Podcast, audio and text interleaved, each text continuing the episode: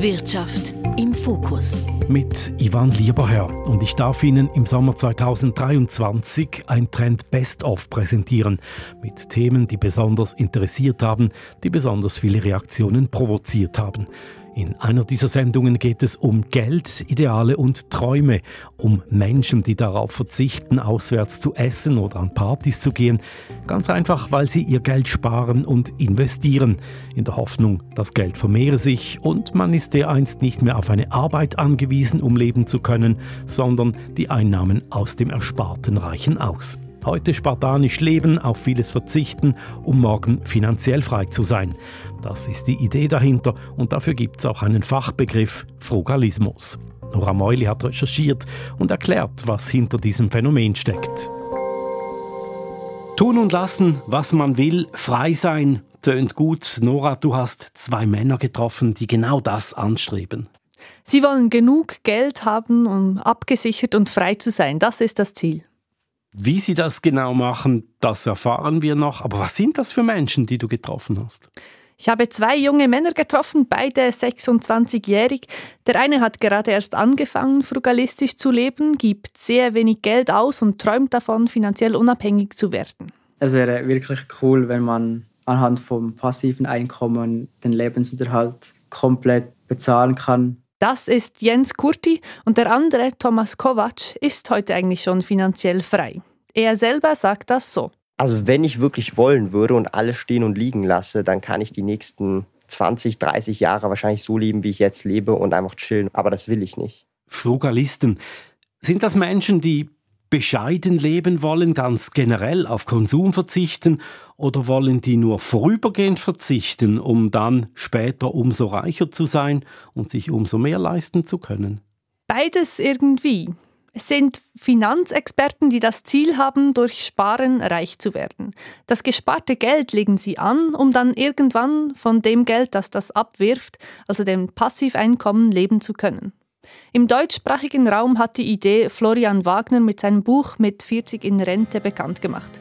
Er ist so ein bisschen der Guru der Szene. Was macht mich happy im Leben? Will ich wirklich Abteilungsleiter sein mit Verantwortung für 60 Mitarbeiter und noch mehr in der Arbeit zu hängen für ein bisschen mehr Geld? Oder bin ich nicht glücklicher, wenn ich freitags frei habe und da den Fußballverein leiten kann? Oder also so Fragen zu stellen, was macht mich happy, das hat auch einen Rieseneffekt auf, wie viel Geld brauche ich eigentlich, um das zu erreichen. Ich verzichte also einfach auf die Ausgaben, die mich sowieso nicht glücklich machen und spare dabei ganz viel Geld. Ich besinne mich darauf, was wirklich wichtig ist im Leben. Hört sich eigentlich ja, ganz einfach an. Genau, und darum lässt sich die Idee auch so gut verkaufen. Sein Buch ist im deutschsprachigen Raum zum Bestseller geworden. Und in der Frugalistenszene wimmelt es von Bloggern und Vloggern. Und viele sind dann auch noch gleich Finanzcoaches. Und verdienen wohl an dieser Idee des einfachen Lebens dann auch gleich noch gut mit. Ich habe mich dann halt gefragt, wie einfach das wirklich ist. Denn wenn es so einfach wäre, dann könnten ja auch Armutsbetroffene einfach auf den Teil ihres Lebens verzichten, der sie nicht glücklich macht und würden dann finanziell unabhängig. Das ist so ein bisschen die Krux an der Sache, oder? Man muss sich die finanzielle Freiheit auch leisten können. Also man braucht schon ein bisschen Geld, das man investieren kann, damit das dann irgendwann auch so viel abwirft, dass man finanziell eben frei ist. Was braucht es genau dazu? Ja, man braucht ein Startkapital und die Frage habe ich dann Matthias Geisbühler gestellt. Er ist Anlagechef der Raiffeisen Schweiz. Ja, also ich glaube, es braucht grundsätzlich sehr viel Disziplin und eben wirklich eine extrem hohe Sparquote. Also wenn man da irgendwo 10 äh, Prozent vom Einkommen auf die Seite legt, dann wird es kaum reichen. Also muss dann schon Sparquoten von wahrscheinlich 50 Prozent oder mehr haben. Dann braucht es einen sehr frugalen Lebensstil. Also man muss dann sehr bescheiden leben in dieser An Ansparphase. Und zudem braucht es wirklich konsequentes Aktiensparen. Man muss wirklich auf Aktien setzen, aber man braucht auch Zeit. Ich denke, äh, zehn Jahre sind unrealistisch, aber wenn man beispielsweise mit 20 bereits beginnt und mit 40, 50 mal so einen Plan hat, dann in Rente zu gehen, dann hat man doch 20, äh, vielleicht sogar 30 Jahre Zeit und dann kann das möglich sein. Die Frage ist dann einfach, will man sich auch im Lebensstil so stark einschränken? Ist das ein Lebensstil, den man so leben will? Man muss sich ja dann auch wohlfühlen äh, mit eben so einem frugalen Lebensstil. Stichwort einschränken, ein frugales Leben führen, das heißt ja ein bescheidenes Leben führen. Aber von Einschränkungen habe ich noch nicht viel gehört bis jetzt. Ja, so einfach ist es eben nicht. Das mit dem Verzicht ist so eine Sache. Meinen beiden Protagonisten fällt es eben tatsächlich nicht schwer zu sparen. Aber also eine Sparquote von mehr als 50 Prozent ist schon hoch. Ob das wehtut oder nicht, hängt natürlich auch vom Einkommen ab und davon, für wen man alles aufkommen muss. Also schauen wir es konkret an, wie das deine Gesprächspartner machen. Beginnen wir mit Thomas Kovac. Er lebt am Zolliker Berg in einem Block. Dort mietet er zwei Wohnungen. In der einen lebt er mit seiner Freundin und in der anderen arbeitet er zusammen mit seinen Angestellten. Ich war bei ihm in seinem Büro. Das ist voller Spielkarten, Games, Gamefiguren und Comics. Ein Teil davon ist ausgestellt als Dekoration seines Büros und als Kulisse für seinen Videoblog.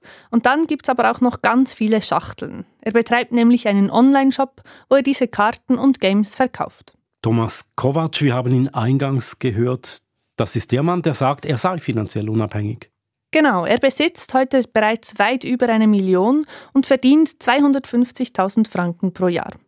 Er hat immer sehr viel gespart und dieses Geld investiert. Wie er es so weit gebracht hat, erklärt er so.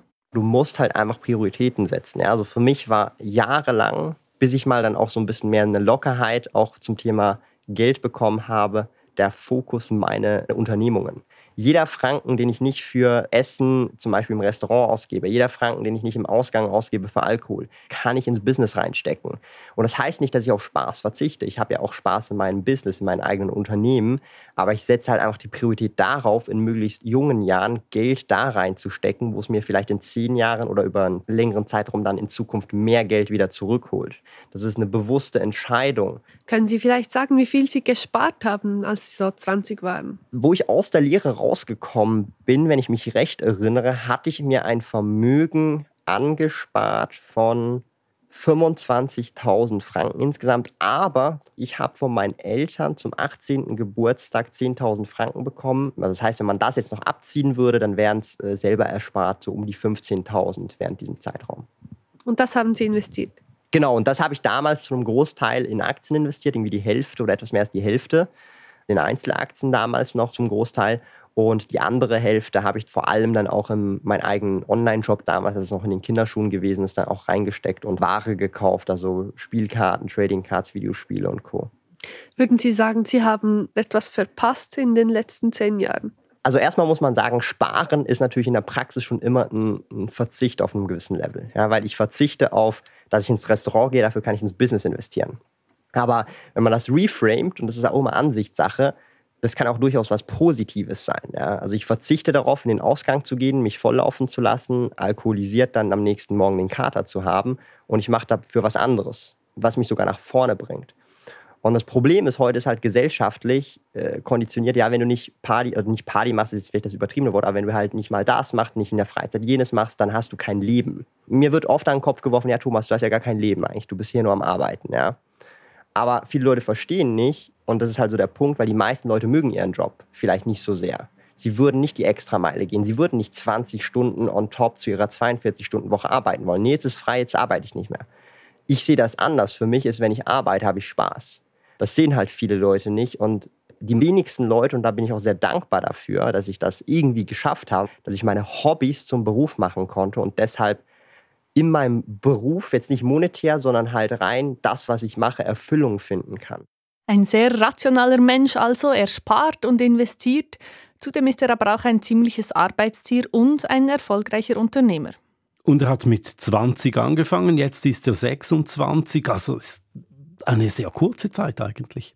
Offenbar laufen seine Unternehmen sehr gut. Also der Online-Job mit diesen Spielkarten und Games. Der läuft sicher sehr gut. Daneben verdient er aber auch mit seinen Anlagen ein bisschen etwas und er betreibt einen Finanzblog und einen YouTube-Kanal, wo er erklärt, wie er sein Portfolio aufbaut. Und auf diesen Kanälen macht er auch Werbung für verschiedene große Banken. Für die ist es vor allem interessant, was er für eine Community hat, weil die natürlich mit den jungen Leuten, die gerne sparen und investieren, auch Geld verdienen. Was macht er da auf diesem Finanzblog? Gibt er Finanztipps, Investmenttipps? Investmenttipps, ja, er erklärt, wie er investiert und wieso, also spricht über die aktuellen wirtschaftlichen Entwicklungen und aber in Podcasts auch mit verschiedenen Menschen aus der Wirtschaft, wie sie investieren. Ein bisschen nerdiger als wir, aber grundsätzlich macht er dasselbe.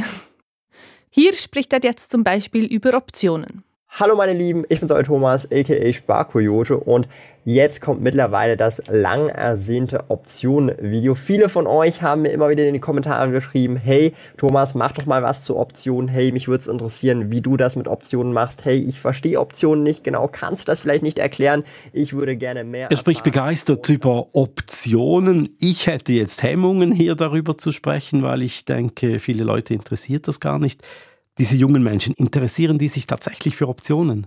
Offenbar, ja. Ich habe auch bei einigen Banken nachgefragt, jetzt nicht wegen den Optionen, aber wegen Investieren im Allgemeinen. Die CS und auch die Raiffeisenbanken sagen zum Beispiel beide, dass junge Erwachsene heute sehr viel früher anfangen, sich mit Investieren zu beschäftigen als noch vor 20 Jahren. Und auch die Statistiken zeigen, dass viel mehr Junge in eine Säule 3a investieren. Aber man muss da vorsichtig sein. Das ist natürlich eine sehr kleine und spezifische Gruppe. Und das gilt übrigens auch für die Frugalisten. Das ist zwar eine spannende Gruppe, aber eine ganz kleine Nische.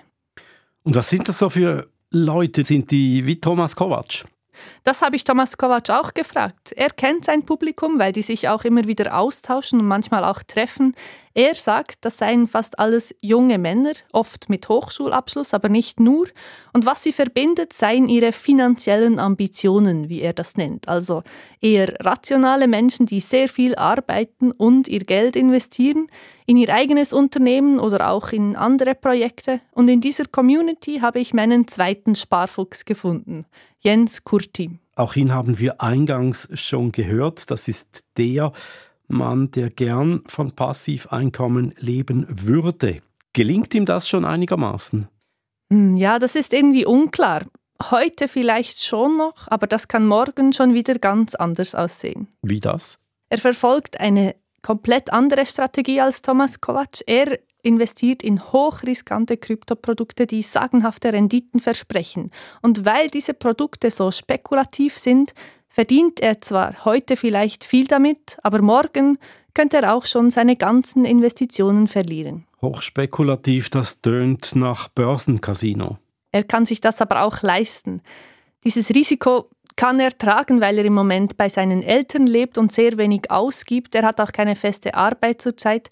Ich habe ihn dann gefragt, wovon er im Moment lebt und er erklärt das so. Eigentlich von meinem Sparten, von den vorherigen Arbeiten da ich das Generierte von den Kryptowährungen noch nicht herausgenommen habe. Jedoch, ähm, wenn ich es heute anfangen würde, könnte ich auch von den generierten Gewinnen von den Kryptowährungen meine Rechnungen bezahlen.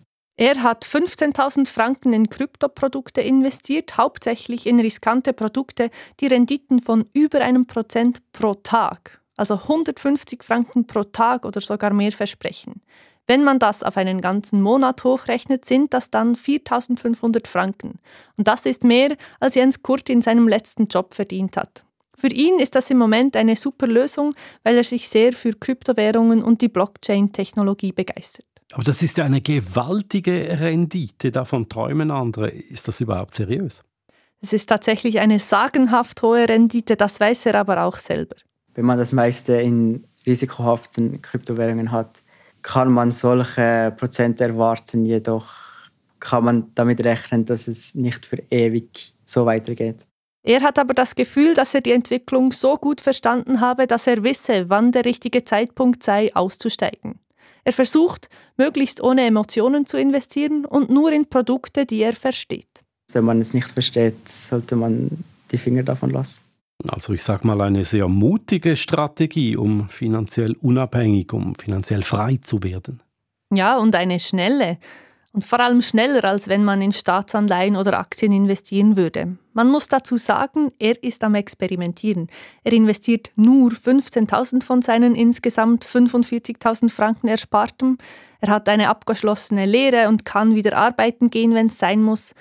Als Angestellter ist er aber überhaupt nicht glücklich geworden. Und für ihn ist es offenbar nicht so schmerzhaft, mit sehr wenig Geld zu leben. Ich bin nicht eine Person, die häufig ausgeht, häufig Partys besucht oder mit jeder Woche verschiedene Kleidungsstücke kaufen muss. Frugalisten, sie sparen also, um finanziell frei zu werden. Wir haben schon viel gehört bis hierher, viel erfahren. Es gibt viel Stoff zum Nachdenken. Vielleicht sollten wir nochmals grundsätzlich klären, was ein Frugalist eigentlich ist. Ist das jetzt jemand, der ein bescheidenes Leben führen will oder jemand, der einfach reich werden will? Sie nennen es nicht reich werden, sondern finanziell unabhängig. Es ist sicher ein sehr rationaler Weg. Also ich verzichte heute, spare und investiere das Geld, um dann morgen mehr zu haben. Und sie werden eben nicht finanziell frei darüber, dass sie extrem viel verdienen, sondern durch Verzicht. Darum bezeichnet sich Thomas Kovac selber auch nicht als Frugalist. Aber er ist doch der Frugalist der Schweiz, zumindest wird er als das bezeichnet. Er selber sagt es aber so. Ich würde mich never in die Kategorie Frugalist reinpacken, weil das einfach eine Lüge wäre. Er selber habe sich nie als Frugalist bezeichnet, das sei ihm zugeschrieben worden. Ein Frugalist ist meiner Meinung nach jemand, der wirklich sparsam lebt. Und mit sparsam lebt meine ich sich auch aufs Minimum reduziert, was er wirklich braucht in seinem Leben. Videospiele oder Trading Cards braucht niemand. Das ist Spielzeug. Ich habe das aber gerne und ich möchte das, aber ich brauche das nicht zum Leben. Und auch zum Beispiel für Essen gebe er heute sehr gerne Geld aus. Wenn man also gern Geld ausgibt, dann ist man kein Frugalist. So sieht er das zumindest. Aber da hat in den letzten Jahren bei ihm natürlich auch ein Wandel stattgefunden. Aber der Verzicht spielt in dieser Idee halt schon eine große Rolle.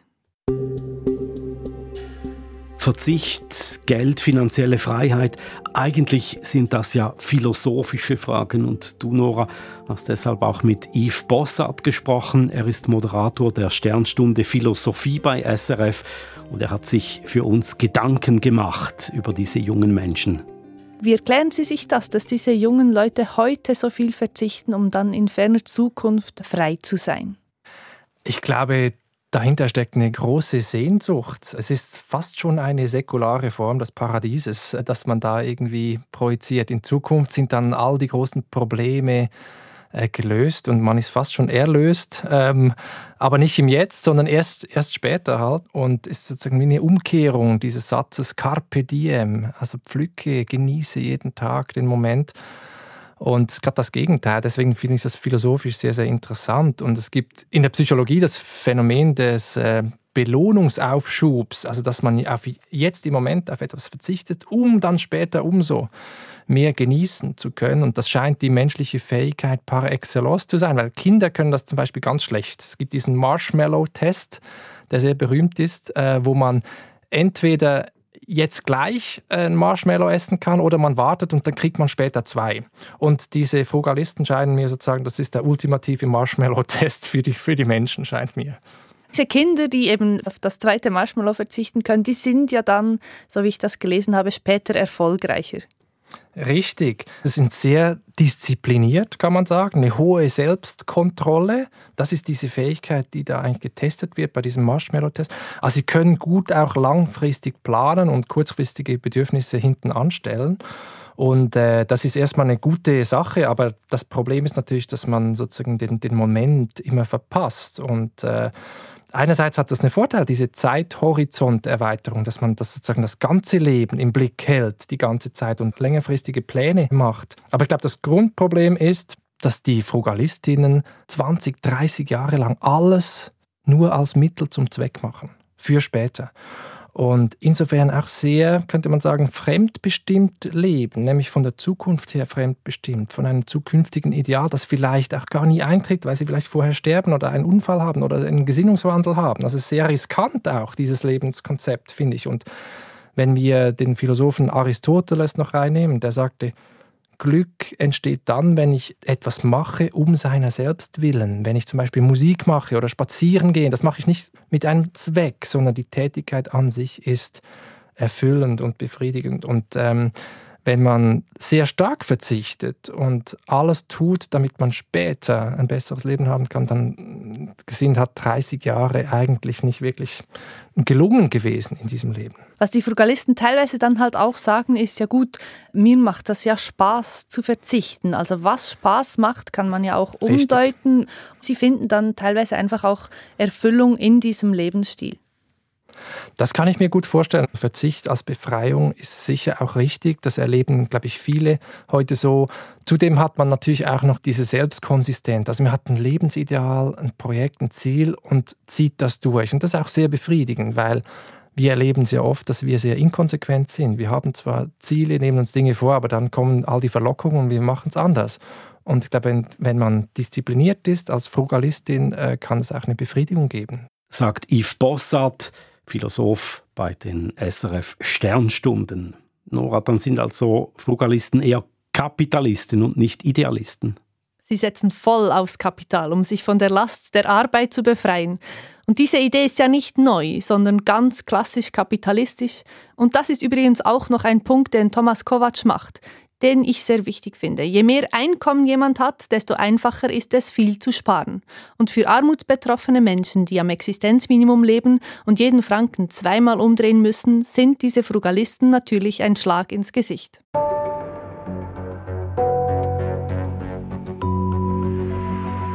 Nora Meuli über das Phänomen Frugalismus, eine Trendgeschichte, die wir für das Best-of im Sommer 23 nochmals hervorgeholt haben. Bis zum nächsten Mal. Trend. Wirtschaft im Fokus.